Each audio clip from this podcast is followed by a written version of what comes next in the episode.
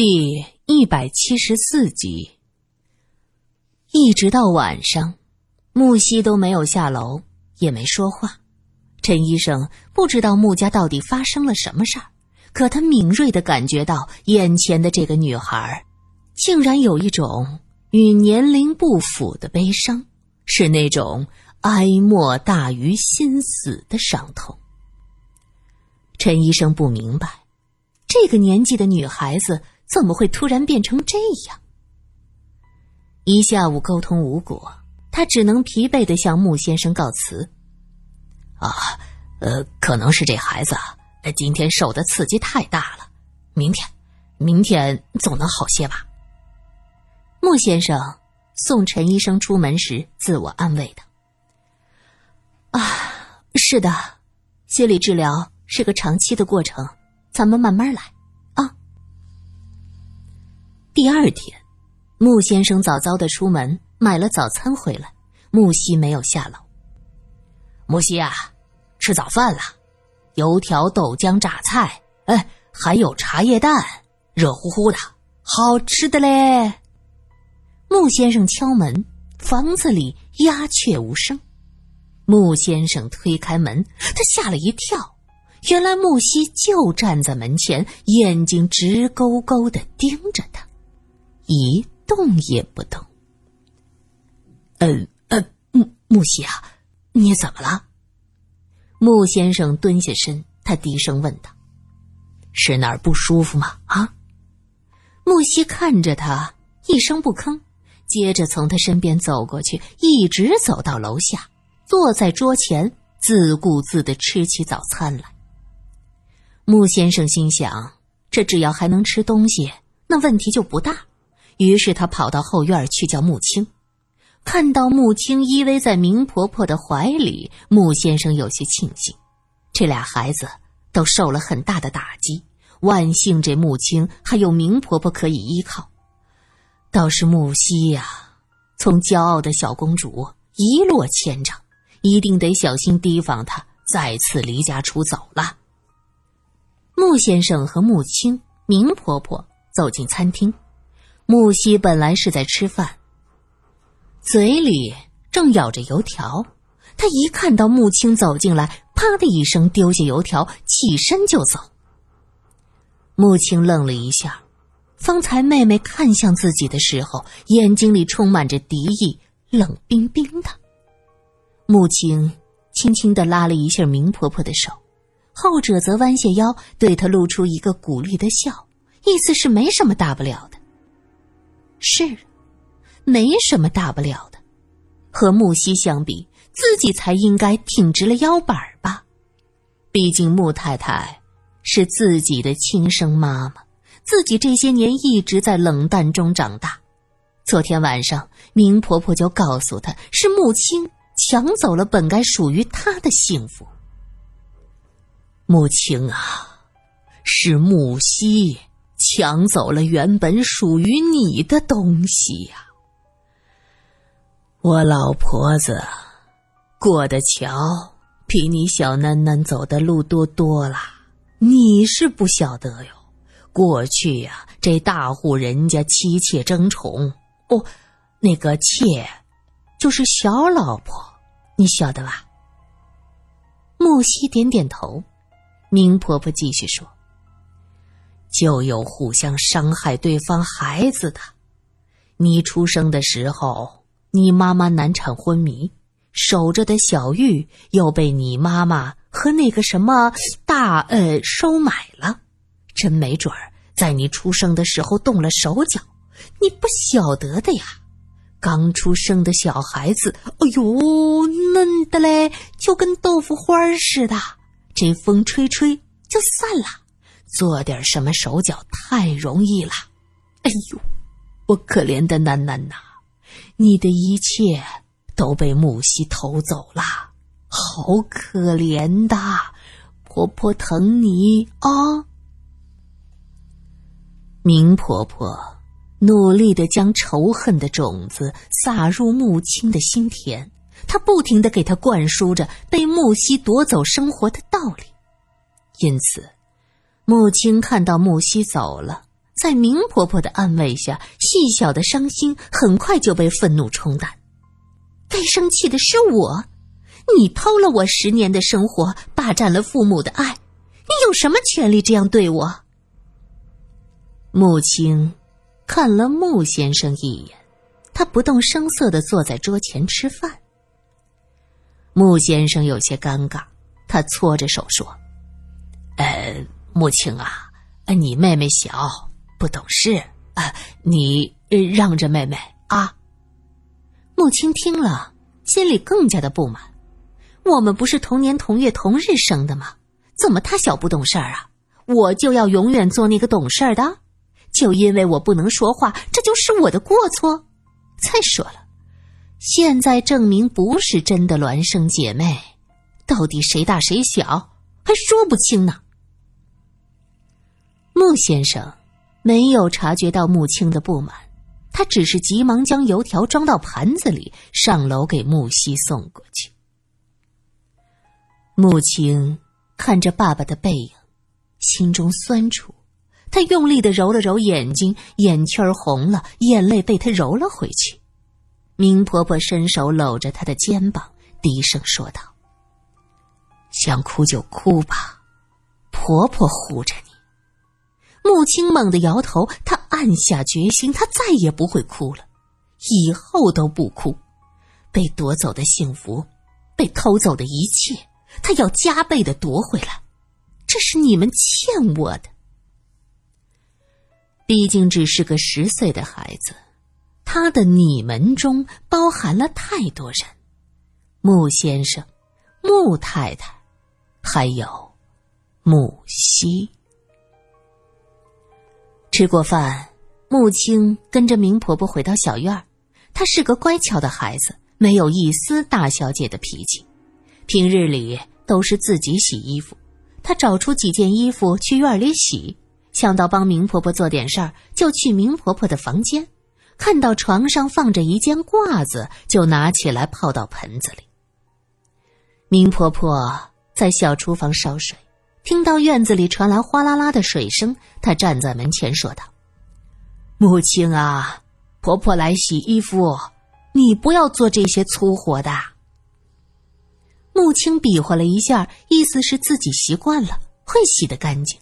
明婆婆叹息道：“唉，明明该是个千金小姐，都是木西害了你呀。”她说这话的时候，故意瞄着穆青的眼睛，她看到那双清澈的眸子中燃烧起的火光。明婆婆笑了：“滴水穿石。”总有一天，仇恨的种子要生根发芽、开花结果。到时候，哼，什么涟漪呀？我要让你变成天底下最可怜的人，连自己的女儿都对你充满了仇恨。我看你下辈子怎么过？就在这时。明婆婆看到母亲拎起了盆里的衣服，她大惊失色，急忙跑过来：“不要动！”母亲吓了一跳，扑通一声，衣服掉进了盆里。这件不用你洗。明婆婆捞起衣服，小心翼翼的向贴身的口袋里摸出一张照片。照片上，女孩穿着教会女中的校服，一双黑亮的眼睛里仿佛盛满了忧郁，让人怜惜。穆青比划了一下，问道：“这是谁？”明婆婆轻轻吹干照片上的水渍，抚摸着女孩的脸说：“这是我的女儿，我那可怜的女儿啊！”穆青想起婆婆说过女儿死了，她轻轻的搂着明婆婆的胳膊，靠着她，接着抬头比划一下。我要永远做你的孙女儿，好吗？乖囡囡。明婆婆慈祥的看着穆青，可此时他的心中是五味杂陈。他恨穆太太，他恨不得能一口口咬下她的肉。这个穆青是穆太太的女儿，他原本应该痛恨她，可他一看到穆青，就想到自己的女儿。穆青乖巧的让人心疼，林婆婆甚至不知道该怎么去面对她。什么？你们认为是莫太太杀人？她为什么要杀人？苏三听完罗隐讲述的案件，觉得莫太太杀人太不可信了。当然是仇恨，对小玉充满了仇恨。他恨小玉，小玉欺骗了他，骗了他这么多年，一时激愤就把他给杀了。那既然这样，他和小玉朝夕相对，突然间恢复了全部记忆，也就是这几个月之间的事儿，那他为什么不能在这几个月之间杀人？非得等到木西闹到离家出走，我和玉伟开始关注这件事儿再杀人，他难道嫌事儿还不够大，还不够引人注目吗？罗隐笑道：“哼，谁能知道这世间还有汝等好管闲事之人呢？穆太太也想不到啊。”说话的时候，两个人正在吃饭，红房子的西餐。血淋淋的牛排，苏三吃不习惯；红菜汤、酸面包是他的最爱。这间餐厅最早以法餐为主，后来上海滩大批白俄和犹太人的到来，给这间餐厅增添了一些其他的品种。嗯，这红菜汤不错，就是吃起来不够优雅。罗隐点评，苏三摇摇头：“哎呦呦呦呦！”这就是你和我最大的不同了，哎，你这样的公子哥呀，只想着如何的优雅，如何的舒服。那对于我来说呢，只要吃饱穿暖，就没有别的要求了。罗隐笑着说道：“哼你看你说的，就跟小可怜似的。当年你过得如何，我也能想得到。现在一切都过去了，该享受就得享受，何必记着过去呢？”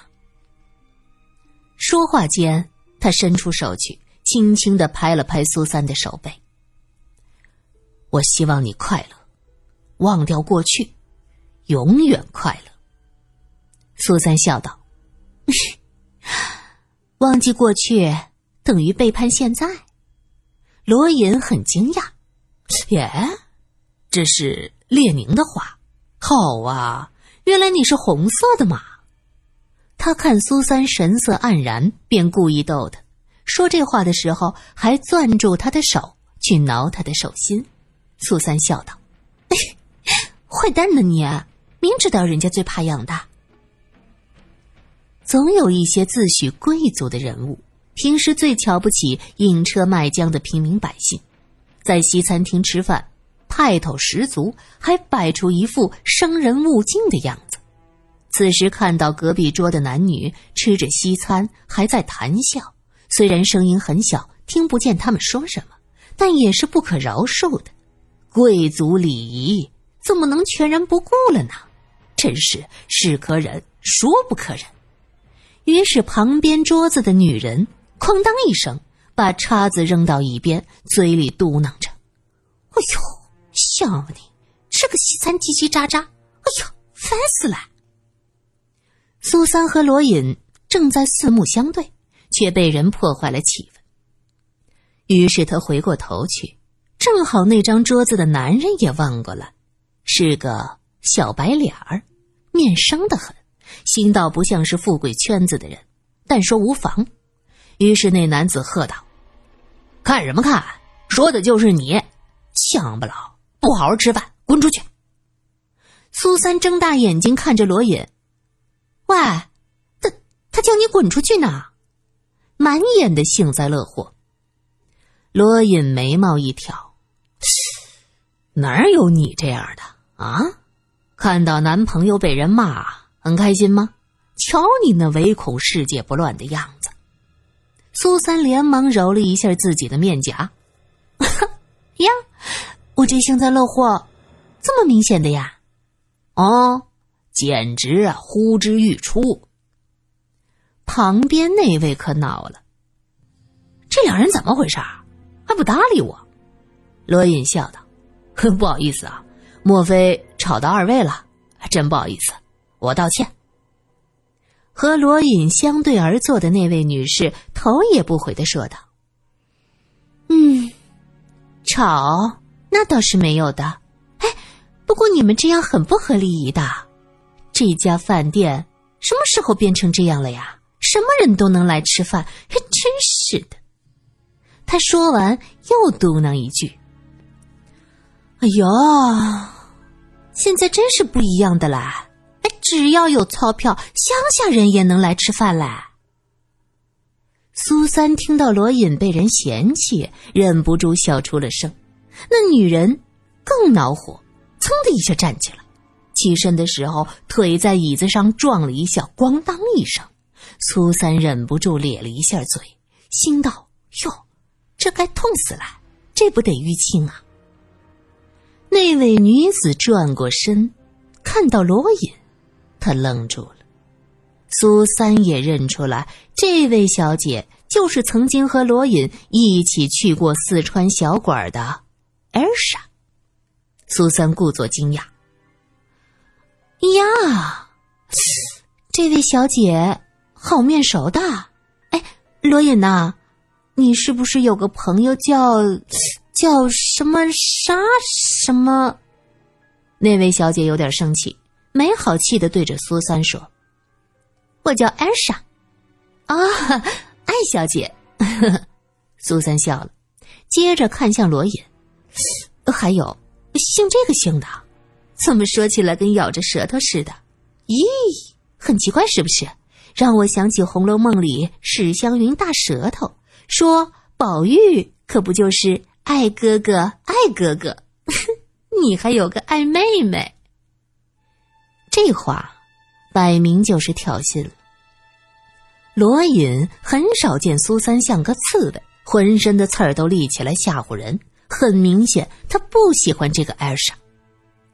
坐在艾莎对面的男子见他们竟然认识，而艾莎看向罗隐的眼神不对。这男子就像是喝了一杯山西清徐的老陈醋，瞬间是从嘴巴到胸都是酸溜溜的。他故意大声的问着：“艾莎，你认识这位先生啊？”苏三竖起一根手指头：“，这是什么地方？大声嚷嚷做什么？乡民啊！”他这声音啊有点大，周围的人唰的一声都将目光汇聚过来。那男子是火冒三丈：“这小刺佬！”艾尔莎连忙拉着他的袖子让他坐下，同时低声道。你可别在这丢人！你知道那是谁吗？罗隐，警备司令部罗家的公子。那男子大吃一惊，刚才他突然发难，也是为了在艾尔莎面前显示自己的男子气概，而此时听说对方竟然是司令的公子，立刻是吓得坐立不安。艾尔莎看着他浑身不舒服的样子，是格外的气恼，嘟着嘴巴说道。你要是害怕，先走好了。